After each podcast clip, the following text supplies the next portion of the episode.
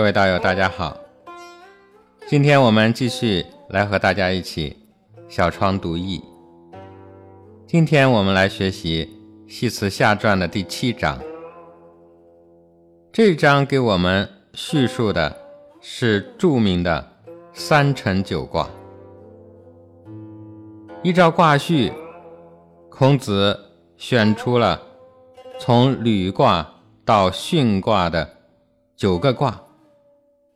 然后呢，用德行来说明他们。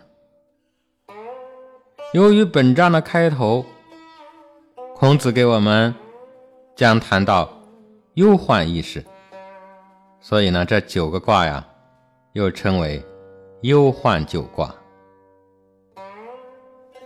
这九个卦之间，到底存在着什么样的关系呢？他们和孔子又有什么关联呢？为什么孔子要在这一章当中反复的三次来探讨这九个卦呢？这些问题啊，我们深究下去会非常的有意趣啊。好的，那么接下来呢，我们还是首先来看一看下面的经文。义之兴也，其于钟鼓乎？作义者，其有忧患乎？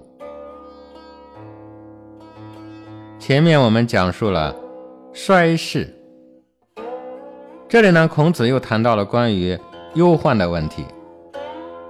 那么，在我们讨论这个问题之前啊，我们首先要把这个义之兴和作义者。搞清楚，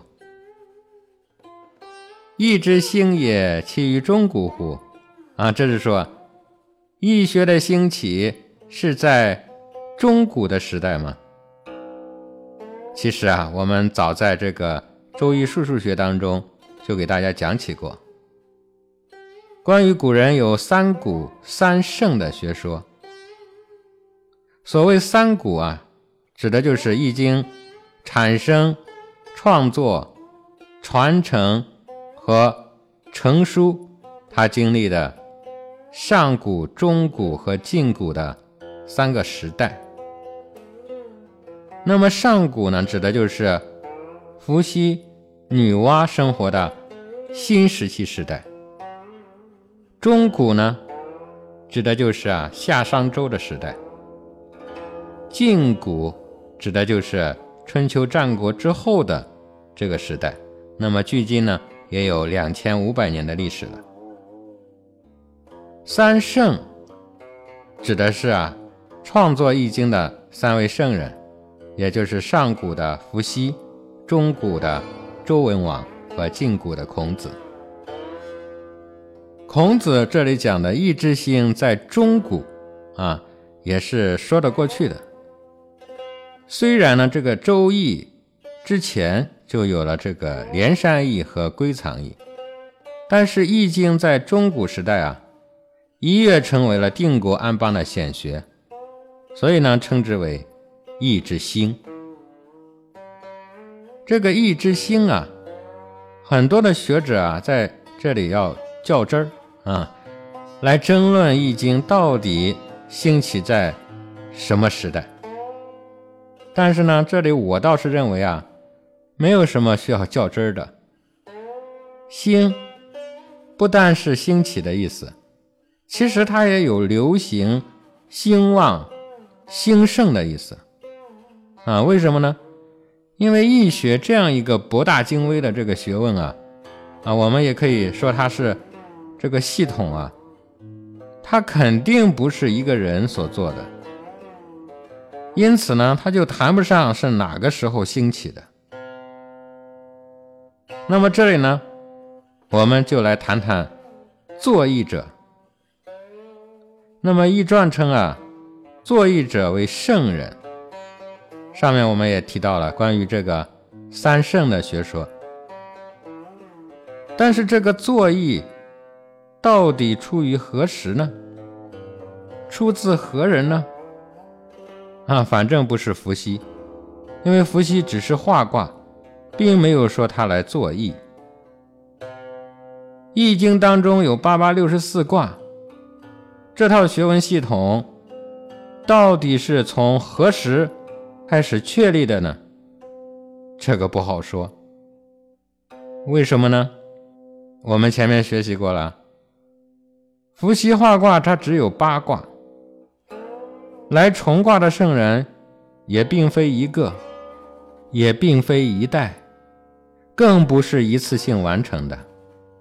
啊，比方说，我们知道，从伏羲到神农，到黄帝和尧舜，六十四卦是一代一代的圣人们的集体创作而最终成熟的。然后到了这个文王，才有了文辞。另外呢，我们来纵观古时候的经典，比方说这个《道德经》，它的时代够古老的吧？但是呢，里面只字未提关于易经的问题。《论语》当中称易也是寥寥数句啊。孔子讲啊。我五十以学艺，可以无大过。看来那个时候只是有易学的概念了。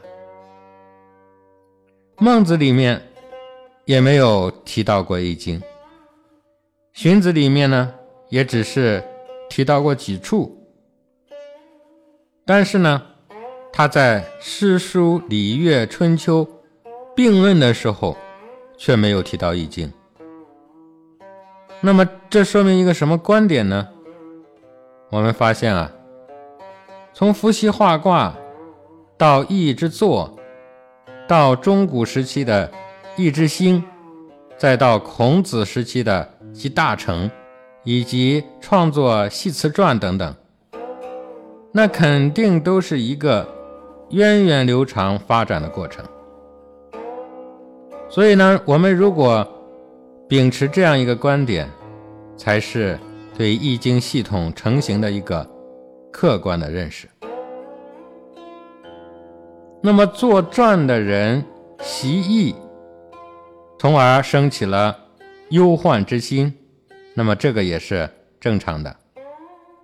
孟子讲啊，生于忧患，死于安乐嘛。这句话很多人解释为忧愁患害可以使人。生存，这个我倒不是这么认为的。首先呢，这个“生”是什么意思呢？是生命吗？恐怕不是吧。您不能说生命是从忧患中诞生的吧？那么是生存吗？恐怕也不是。那应该是什么呢？我认为啊，应该是生机啊，也就是生命力、生存力、创造力、生发能力。那么这个能力、这个功，来自于人有忧患。反之呢，人如果安乐了呢，他便没有什么创造能力。因此呢，万事万物也就没有了生命力。所以，我认为这句话的解读应该是这样子的：中国文化对忧患意识的看法，其实就是“人无远虑，必有近忧”的意思。那么，孔子这里讲啊，“作义者，其有忧患乎？”作义者，我们前面讲过了。指的并不是开始画八卦的伏羲，而指的是啊，做《周易》的文王。文王当然是在忧患之中而做的《周易》，啊，这是他坐在牢里所做的。文王坐牢，纣王随时都准备杀他。纣王把文王学问最好。道德最高、能力最强、最心爱的这个大儿子，腌成了肉酱，啊，做成了肉包子，送给文王，啊，让他吃。就看他学艺知不知道那是他儿子的肉。文王呢，明明知道，但也只有吃下去，因为不吃，纣王便会杀了他。他内心的痛苦，当然是可以想象的。所以孔子在这里说啊：“作义者岂有忧患乎？”这是说人生在痛苦中，懂得了易经的道理。所以啊，这里我们去感悟一下，忧患的人实在太多了啊！何止是文王一个人啊？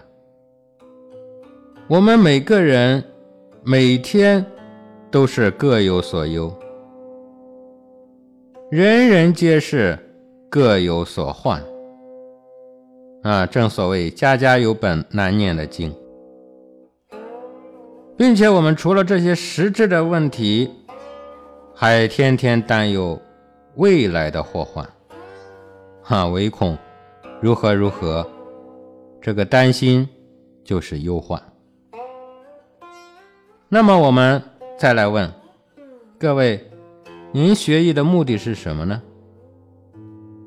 啊，相信有的同学是想通过易经来学道修道，有的呢，则是想解决自己生活中遇到的问题，有的呢是想解决自己心里的迷惑。除了这些之外呢，还有抱着玩玩看的心来学习的。估计啊，这种肯定是学不好的。所以大家看看这些学艺的因缘，是不是都属于生于忧患啊？哈，所以啊，很多人说，因为我们有忧患，才知道来修德。啊，上面我们不是讲了吗？孔子说的：“小人不耻不仁，不畏不义，不见利不劝。”不威不成，但是这样也说不通啊！啊，比方说孔子吧，孔子就是一个有德之人，那么他为什么到了五十还在学艺呢？所以我们就明白了吧？不是有德就没有忧患了。范仲淹的这个《岳阳楼记》不就讲了吗？先天下之忧而忧，后天下之乐而乐。难道范仲淹也不算是个有德之人吗？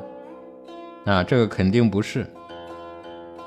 所以，我们从人类历史上来看，孔子做《春秋》与义相表里，啊，他是来拨乱反正、聚乱以治太平的，这就是《春秋》的主旨。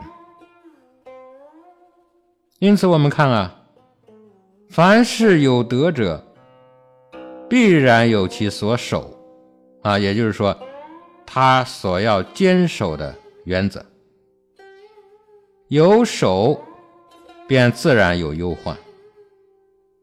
因此，这里我们就明白了，忧患是每个人内心存在的。只有一种情况，你就真的无有恐怖了。那就是究竟涅槃啊，那就是你真的成就了，成了神佛菩萨了。所以孔子下面便要提出了九个卦来给我们解说。那他们分别是履卦、牵卦、复卦、横卦、损卦、易卦、困卦。景卦和巽卦，并且呢，这九个卦，孔子在这一章当中分别谈了三次，哎，看来非常的重要。不但重要，这九个卦之间呢还有规律呢。哎，我们来看啊，履卦和牵卦。他们是不是彼此为错卦呢？再来看横卦与义卦，他们是不是彼此为错卦呢？损卦与义卦，他们是不是彼此为中卦呢？困卦与井卦，他们是不是彼此也为中卦呢？哎，这是第一个规律。那么我们再来看这九个卦，其中三个出自《易经》的上经，六个出自《易经》的下经。履卦之后的五卦是乾卦，再往后九卦是复卦，横卦往后九卦是损卦。易卦往后五卦是困卦，井卦再往后九卦是巽卦。哎，这个规律不知道是随机的巧合啊，还是孔子别有心裁啊？好的，我们再来看啊，这些卦我们都叫重卦，是八卦相重而来的。但是大家发现了没有？这里面包含了八卦里面的所有的卦，但是呢，唯独没有离卦。哎，我们知道离卦代表什么呢？代表光明啊！这就是告诉我们一个象啊，就是忧患而难见光明之象。离为网啊，这个我们也学习过，对吧？做节省而为罔谷，以田以渔，盖取诸离。这也是说我们人世的这个网破了，哎，需要修补了，需要补其不足了。那么这九个卦里面的最后一卦呢是巽卦，那巽代表什么呢？巽为风，代表深入，代表潜在，它还代表修行。哎，这是告诉我们啊，只有深入而低调的修行。才是化解忧患的办法。好的，那么接下来呢，我们就跟着孔子先师的节奏，逐一来谈一谈这九个卦。首先，孔子谈到的是履卦。孔子说啊，履德之基也。但是我们谈这个卦之前，不能只是起后。还得想着承前。孔子讲啊，事故履得之基也。事故说的就是我们前面讲的，大义之道就是忧患之途。想除掉忧患，事故，哎，所以这就是一个承前启后，这就是下文要讲的意义。我们把这九个卦叫做忧患九卦，那么它的开篇，也就是我们现在讲述的这个系列，就是九卦之德。这一节九个卦全部以德来称，啊，这符合了《易传》上德的整体思想，就像《说卦传》里面讲的一样。和顺于道德而礼于义，穷理尽性以至于命。其实这就是我们学艺的主旨啊。那么好的，我们来看履卦。履卦的上卦是乾卦，下卦是兑卦，我们叫天泽履。履者礼也，啊，礼貌的礼。礼也是理论的理。行也，行走的行，啊，也就是说，这个是由行动中产生的办法。所谓礼，就是要以礼为本。所谓礼貌的礼呢，就是要有沉静的修养。啊，我们天天讲修德，何为德呢？做出来了才叫德。天天空想着普度众生，自己就是坐在那里不动，自己也不去修，也不去行，那么何来修行啊？又何来之德呢？履就是走路，所以说履德之基也。无论多么好的理论，不能行，那就一点用也没有。那么这个呢，也合乎了儒家的思想。儒家讲啊，仁义礼智信。儒家最高的倡导就是仁义，而仁义的基础是什么呢？就是礼。这个就好比一个人，他连礼貌都不懂，你给他谈得上仁义吗？他会讲信义吗？如此之人会有智慧吗？所以啊，没有礼、仁义和智信都是空的。所以这里孔子就给我们讲，有忧患，那么得把理先捋清楚啊，也就是理论得先明白，然后呢要去行。所以总结来说呢，就是依理按理而行，哎，这就是履卦之德。履卦是九卦之首啊，这就告诉我们啊。一切的修德要从实践开始，修就是行，行就是修，此谓修行。那么接下来这个卦呢是谦卦。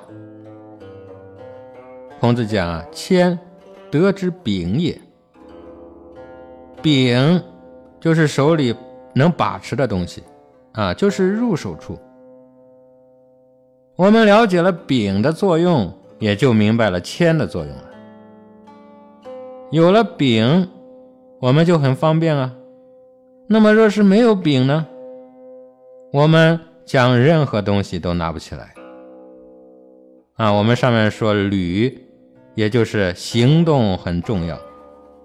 但是这个谦德呢，是让你能够拿得起来。我们能不能有这个把手呢？我们有了这个把手，就有了作用力，也就有了作为。如果没有，那么我们的行动也就没有了任何的意义了。什么是谦德呢？啊，我们来看这个卦啊，谦卦的上卦是坤卦，下卦是艮卦，我们叫地山谦。这就像您本来啊是一座山，哎，很巍峨，但是您呢，甘愿沉入地下，我们叫深藏不露，这就是谦德。如果反过来呢，反过来就变成山地剥了，剥就是剥削啊，意曰不利有攸往啊，这是说你千万别动。一动就要出问题。那么乾卦是深藏，剥卦呢就是显摆啊。您看啊这个玩卦确实有意思吧？谦德就是不争啊。老子讲啊，夫为不争，故天下莫能与之争，说的就是谦德。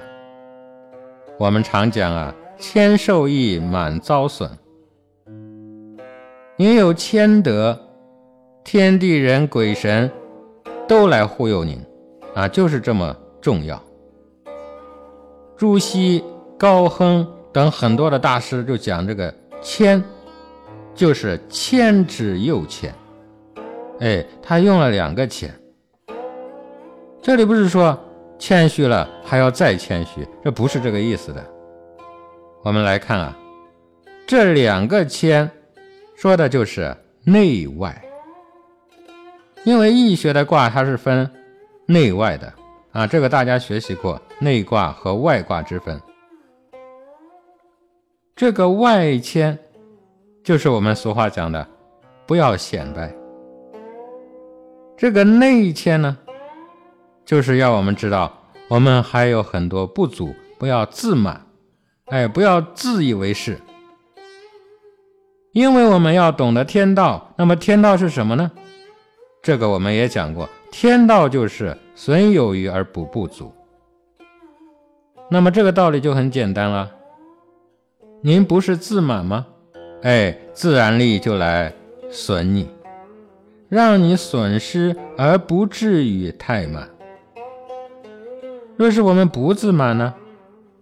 那，我们常三省吾身，常反观自照，常反求诸己，那自然力就会来补足我们，来赐福于我们。所以，我们从卦上来看呢，乾卦的这个外卦是坤为地，这就是说的厚德载物；内卦是艮为山，这就是说的知止。啊，大学中讲啊，知止而后能定。这个定可不得了啊！啊，儒家是这样讲的，佛家呢，佛家讲禅定，这个是智慧的高境界。道家讲入定，这个是神通的起点啊，所以您看这个牵卦，给我们多少教义啊？接下来我们来看复卦。孔子讲复，德之本也。复是什么？复就是一阳出生。哎，意曰复其现天地之心。复原本指的是。初九爻由最底爻要回复到上爻去。天地之心呢，就是这个世界化生万物的功能，也就是造化的功能。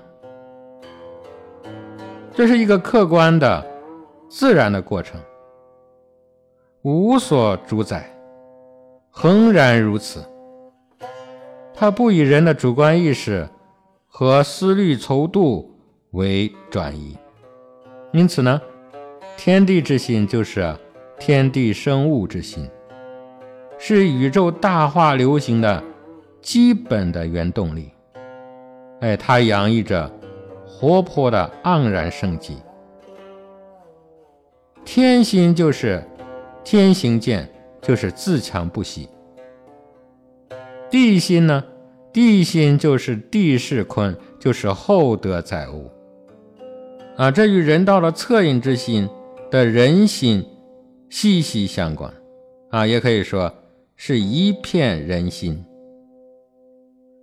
老子讲啊：“反者道之动，弱者道之用。”复就是反复，从少阳到老阳，然后物极必反，从老阳。到少阴，从少阴到了老阴，这个时候呢，就是一阳来复，哎，开始反复，开始周流了。这个意思是说啊，道的运动方向是反方向的，这就是我们常说的物极必反，否极泰来的道理。弱者道之用呢？您看这个复卦的象啊，它是一阳来复。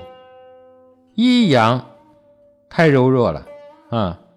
正是因为它是最柔弱的，所以它也是最有生机的。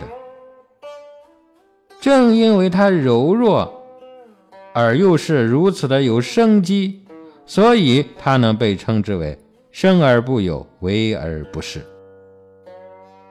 因为无为，所以无不为。所以道。发挥它的作用是通过阴柔的一面来实现的，啊，这就好比我们常说的这个上善若水，水处于最底层的东西，但是呢，它把道发挥到了极致。所以孔子讲“复德之本”，本是什么呢？本就是生命之根。一元复始、万象更新的这个机、这个力、这个能，复就是回归。老子讲返璞而后可以归真。啊，老子讲复归于婴儿，说的都是这个复。回归到哪里去呢？回归到本上，回归到源头上，这个本就是我们的本心、本性之本。人之初，性本善的，这个本就是善，就是真，就是一。我们知道啊，道生一，一生二，二生三，三生万物。那么我们如何回归呢？哎，这就是三归于二，用阴阳看待万物，万物无非都是阴阳的产物。然后呢，二归于一，阴阳无非来自于太极，太极就是我们最初的那个。本真的我，我们叫本我、真我。如何来归呢？道家讲了呀，叫守一、抱一。佛家讲叫一真法界，一就是不二，就是无有分别；真就是无有妄想。啊，这也就是《清净经》上给我们讲述的道理啊。众生所以不得真道者，唯有妄心。既有妄心，即经其神；既经其神，即着万物；既着万物，即生贪求；既生贪求，即是烦恼。烦恼妄想，忧苦身心，但遭浊辱，流浪生死。长沉苦海，永失真道。那么这样下去就是永失真道。那么反过来呢？反过来就是复卦，就是回归，就是返璞，就是得道。哎，这就是复卦给我们深刻的教义。那么接下来我们看看横卦。孔子讲：“恒得之故也。恒这个卦的上卦是震卦，下卦是巽卦。震和巽五行都属木，啊，一个阳木，一个阴木。阳木是什么呢？就是表象，啊，就是让我们看得见的木头。阴木呢？阴木就是隐藏的，我们看不见的木。”那么拿一棵大树来说，阳木就是树干、树枝、树叶；阴木呢，就是树根。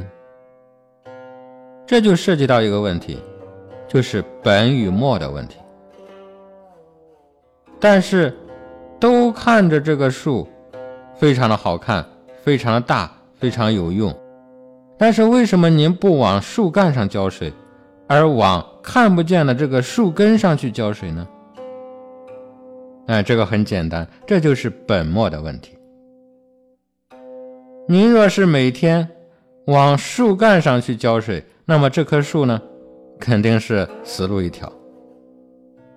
若是我们往树根去浇水呢，哎，那么这棵树就能正常的生存，甚至是长存。啊，很多树能活上千年。我们去曲阜的孔庙，孔庙里面呢有百年以上树龄的这个古树啊，那一共是一千零五十棵。那么名气最大的呢是龙桂、凤桂和仙师手植桂。在奎文阁后面的东侧有一棵奇特的桂树。相传啊，当年乾隆皇帝来曲阜孔庙祭拜孔子的时候，曾经在此摸过这个树，哈，于是呢，他又沾上了帝王之气。树干的表面显现出了龙纹，这个叫龙桂。在它的旁边，正好还有一棵相当的桂树，却长得像凤凰，所以呢。后人称之为凤桂，啊，真的很神奇。在大城门旁边有一棵桂树，就是著名的仙师手植桂，啊，相传呢，是孔子亲手所栽。由于战火和自然的原因，多次枯死，然后呢又多次萌生。哈，老子讲啊，死而不亡者寿。这棵桂树也有两千多年了吧？世界上的万事万物，您抓住了根本，也就可以有恒。天行健，君子当自强不息。天道的运行就是告诉我们一个字：恒。恒就是坚守原则，固就是不易。真理常道本存于天地之间，无需外求，就是固。那么我们究竟要固什么呢？啊，要坚守什么呢？那就是要固本。墨是固不住的，所以要固本。啊，大家看，有一个很有意思的问题：为什么西方的一些管理学、一些技术，甚至一些教材，他们老是在创新，然后呢淘汰，然后呢升级，然后呢再淘汰，然后呢？再升级，他们在这种反复的模式中进行。我们学习了横卦，就知道了，他们用的都是墨，而非本也。所以，我们看《易经》呢，几千年了，变过吗？没有，因为它讲的是本，所以它是亘古不变的。这就是固本。在《黄帝内经》当中，就有标本论篇，啊，意思是啊，治病诊断要明白标本，就能够万举万当；不明白标本，那就是盲目乱医，啊，并且给我们举了例子，说先有寒而后生病的，当然治其本；先有病而后生寒的呢？也要先治其本。大家都知道，这个西医是治标，中医的八纲辩证讲的是固本。大学里面也有好多地方讲到本末的问题啊，比方说，其本乱而末治者否矣。啊，比方说，此谓知本，此谓知之至也。关于知本固本的问题，这个我们就不多讲了啊。这方面没有明白的，继续去听《问道大学》里面的这一章就好了。《论语》里面也有好多处啊，提到了本末的问题。孔子讲：“君子务本，本立而道生。”所以根本的地方抓住了，道就在其中了。那么接下来我们来看损卦。孔子讲：“损，得之修也。日有所损，月有所益。”老子讲啊：“为学日益，为道日损，损之又损，以至于无为。无为而无不为。”总而言之呢，损的是我们的欲望，哎，是我们的。小我，义的呢，就是我们的德行，我们的大我，我们的真我本我。损就是修剪枝丫，益就是浇灌施肥，身心不断的调整到修行的极境。我们若是不能放下，如何才能够得到呢？哎，就是这么简单的，连孩子都晓得的问题。所以，我们长大了，看上去是成人了，很多的时候仍然不如一个小孩儿。孩子都知道放下，并且呢毫无忧虑，而大人就不同了。哎，放下一样东西，放下一样不良的习惯，放下自己的奢望。放下自己的那个小算盘，非常难啊。一方面是放不下，另一方面呢，是放下之后的忧伤啊。咱们照照镜子，看看自己是不是这样的愚昧啊？我们看损卦，它的上卦是艮卦，下卦是兑卦，我们叫山泽损。可见山下有泽，这是一个什么象呢？就是说，泽水开始侵蚀山脚了。如果再不改变，这个泽就可以慢慢的把这个山给侵蚀掉。亦曰损，君子以振奋治愈。这就是让我们制止愤怒，堵塞贪欲。所以呢，这就是德之修。修就是修善、修剪、修行。那老子讲啊涤除玄览，就是说像清理垃圾一样啊，把我们身上、心上的这个杂念、欲望、这个贪婪、无名等等，总而言之，一切的私心杂念都要通通的把它洗掉。那么这个工作就叫损。损过之后呢，我们方才大彻大悟。原来损过之后，转而便是大义。这个大义是什么？就是老子讲的“无为方能无不为”。所以呢，接下来孔子紧接着就给我们讲易卦，有损有益，这就是一对阴阳。孔子讲啊，易得之欲也。义其实呢，上面我们已经讲完了，就是为学日益，它和损卦是相辅相成的，它的卦也和损卦正好是相反而相成的。啊，易卦的上卦是巽卦，下卦是震卦。易曰：风雷易，君子以见善则迁，有过则改。啊，这是说什么？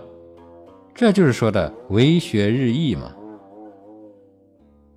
这就是大学里面我们学习过的“苟日新，日日新，又日新”，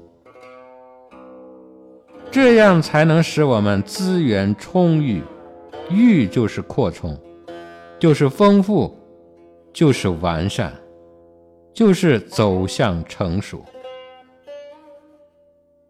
这就像我们现在的学习一样。随着我们每天的学习，您是不是感觉自己的心胸越来越开阔了呢？是不是更宽广了呢？更豁达了呢？是不是更与真理接近了呢？是不是更能明白圣人之心了呢？哎，正是因为如此啊，我们便是抓住了根，可以更好的固本。因此啊。我们的生活也好，事业也好，它只能有一个方向去前行，那就是进步与发展，哎，越来越好。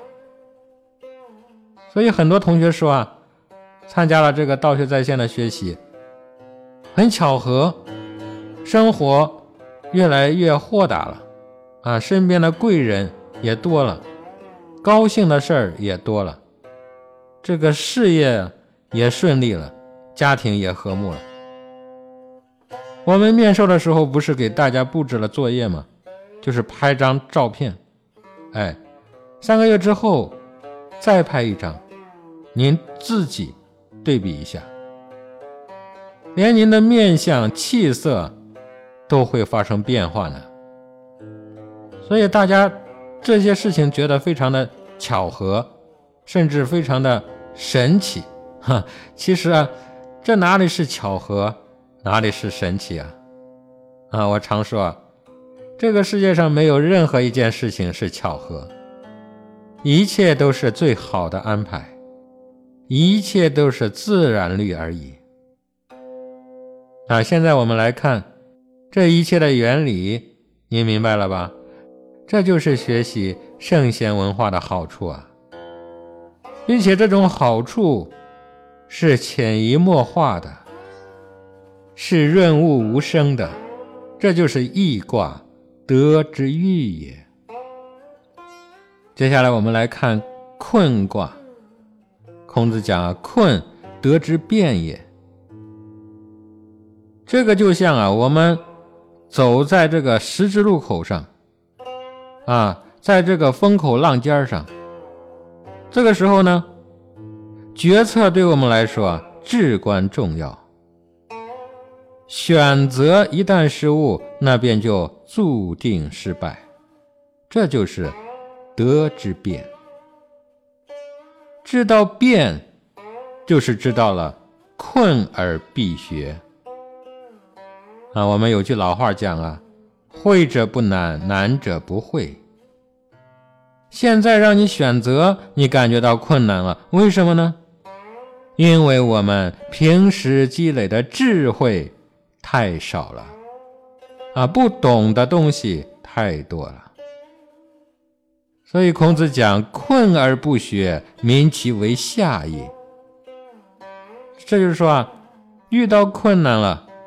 您还是不知道为学日益，那么现在知道厉害了啊！临时抱佛脚也解决不了您的问题了。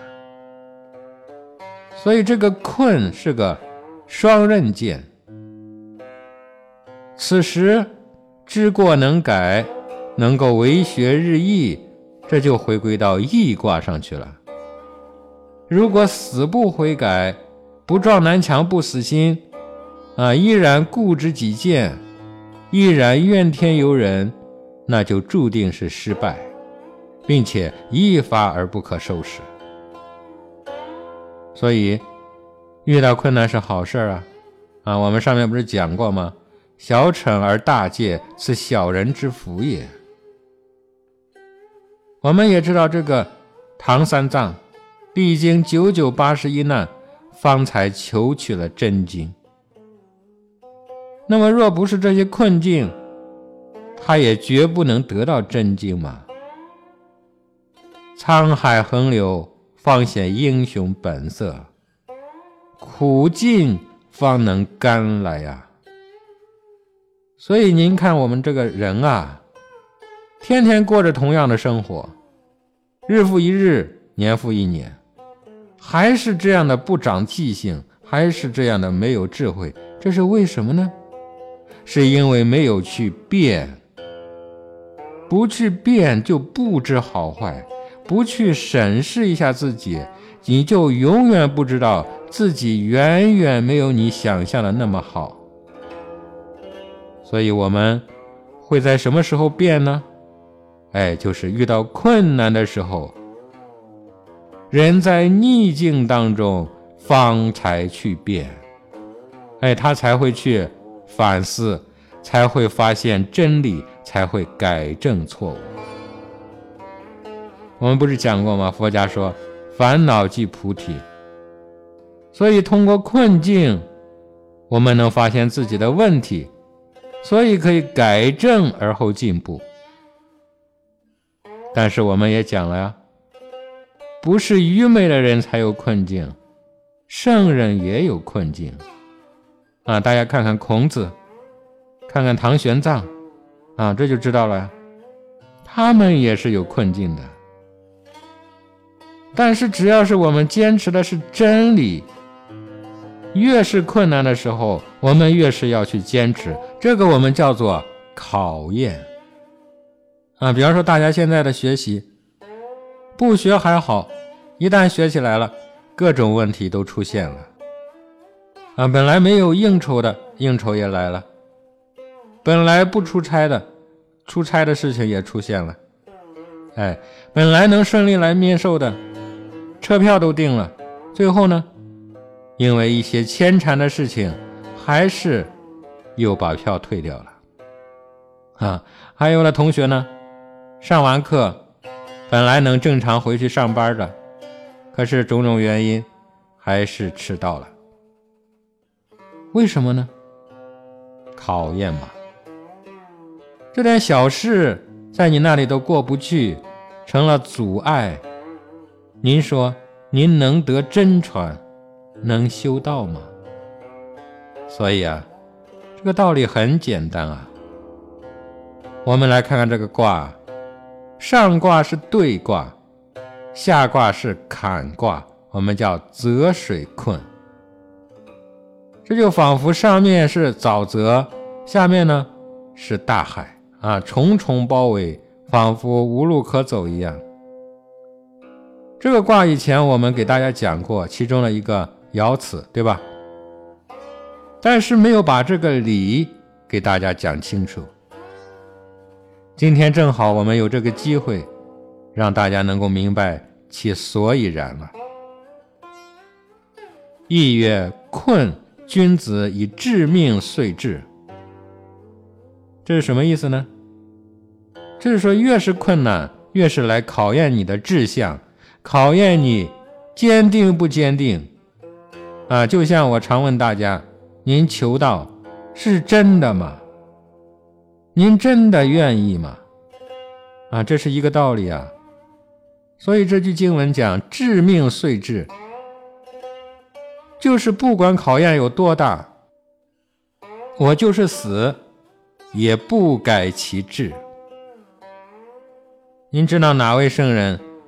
就是这样的圣人吗？孔子讲啊，贤哉回也！一箪食，一瓢饮，在陋巷，人不堪其忧，回也不改其乐。贤哉回也！这就是困境当中考验出来了一代圣贤。哎，大家看关于孔子的电影就知道。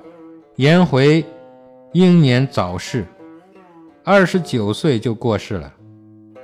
死的时候连个棺材也买不起，就是这样的穷困。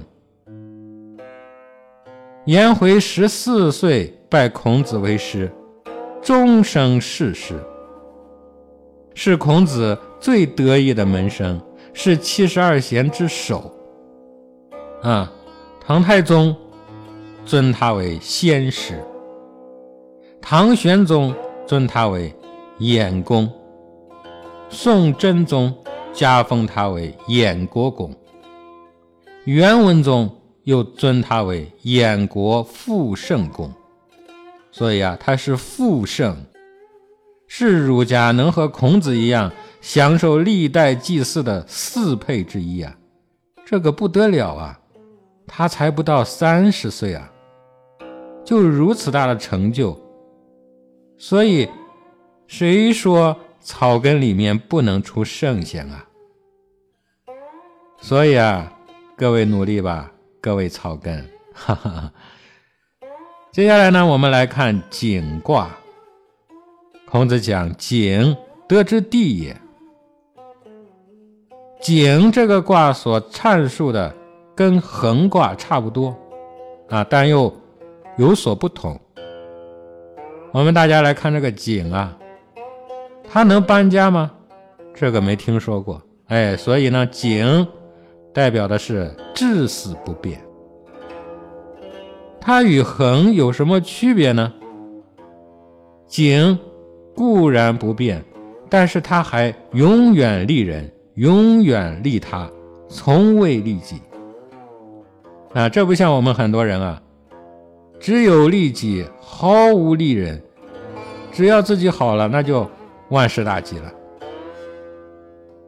井里的水，人人可用，并且呢，源源不断。他给您收过钱吗？从来没有。啊，这真的是生而不有，为而不恃。谁来都可以喝，谁来都可以用。人可以喝水，地可以灌溉，取之不尽，用之不竭。井卦的上卦是坎卦，下卦是巽卦，我们叫水风井。上面我们看到的是水，下面呢是巽，是流动的。巽属木，是有根的，是源源不断的。啊，老子讲。深根固底，长生久世之道。所以孔子说：“井啊，是德之地也。”地是什么意思？地就是德行宽广，德行实在。啊，大家想想看，井有什么德行啊？大致有三。哎，我们看，人祸可免，天灾难逃。暴雨山洪，这个跑不了。哎，就连江河湖泊都难逃劫难，他们都会溢出来。只有大海和井不怕。啊，为什么呢？大海是因为博大。井呢，虽然渺小，但是它的水位与地下水的水位是相通的，所以不管多大的风雨，它永远不自满。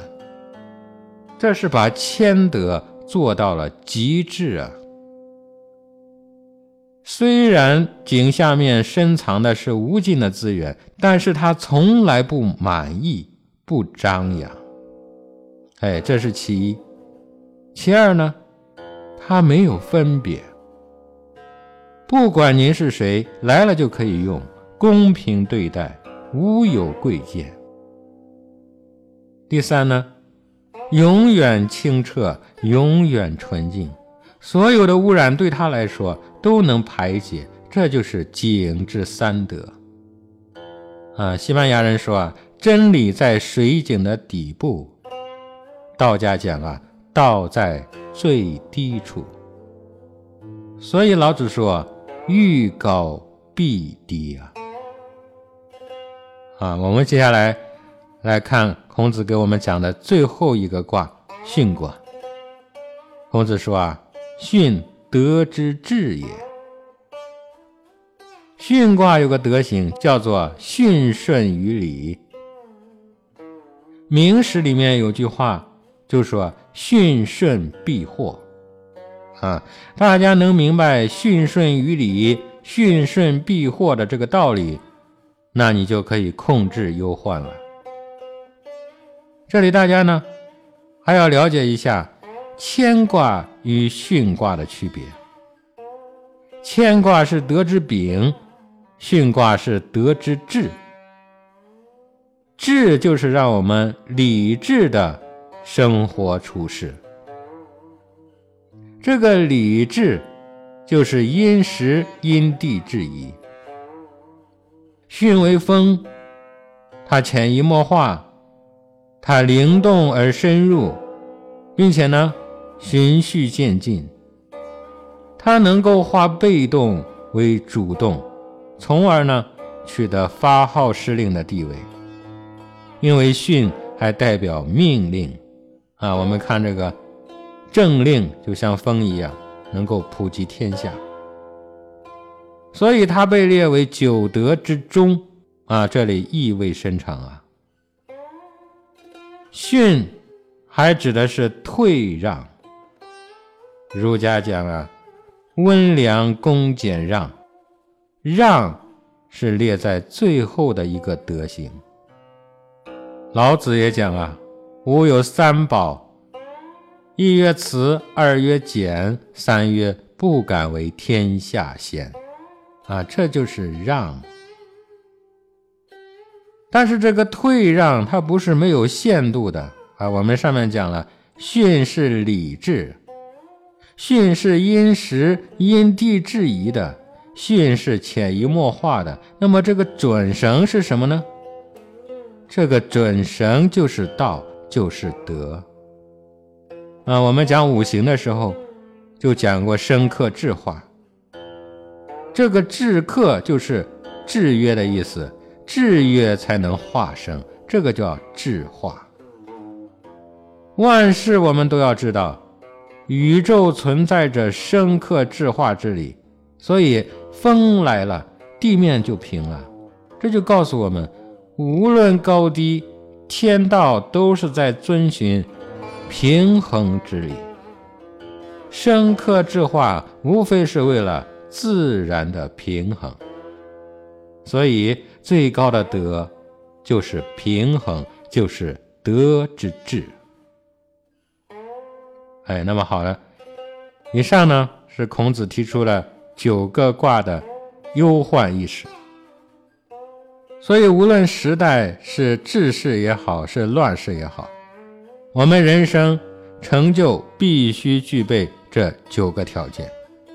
这里呢，孔子就全部给我们论述完了。那么，我们把这九个卦连在一起，看看是不是可以这样讲：在乱世之中，首先要建立适合自己发展的基础。不断的行动，脚踏实地，打好基础，就是千里之行，始于足下，这就是德之基。对外呢，我们要谦让、谦虚；对内呢，我们不要自大，不要自傲，知道自己的不足，方能进步，这就是德之秉。时时把握人生的根本。大道之有恒，寻根溯源，勿忘初心，此谓德之本。知本，所以要固本，不可左右动摇，不可受到现象的迷惑而丧失自我，这就是德之固。不断的去修行自我，去恶从善。放下执着妄想，为道日损，这就是德之修。日日新，日日精进，为学日益，这就是德之育。纵然是如此兢兢业业，纵然是圣贤之辈，也不可能一帆风顺，考验时时都在，刻刻不离。其实是让我们从中辨得真理，削去执着，遇到平静方可转型，这是德之变。不管如何转型，也不管如何去转变，利己利人，修己度人，这是根本，必不可忘，必须坚守，这是德之地。人生就像陈酒一样，经久弥香，潜移默化之中，身以修，家以齐，国以治，天下皆平，大道必成，此谓德之治。好了，因为时间的关系啊，我们今天的探讨只能先聊到这里了。孔子把这九个卦分别论述了三次。我们现在呢，只学习了其中的一个层次。孔子其他的教诲，我们等到下一集当中再继续给大家探讨。那么今天呢，我们暂且说到这里，各位道友，我们下期再会。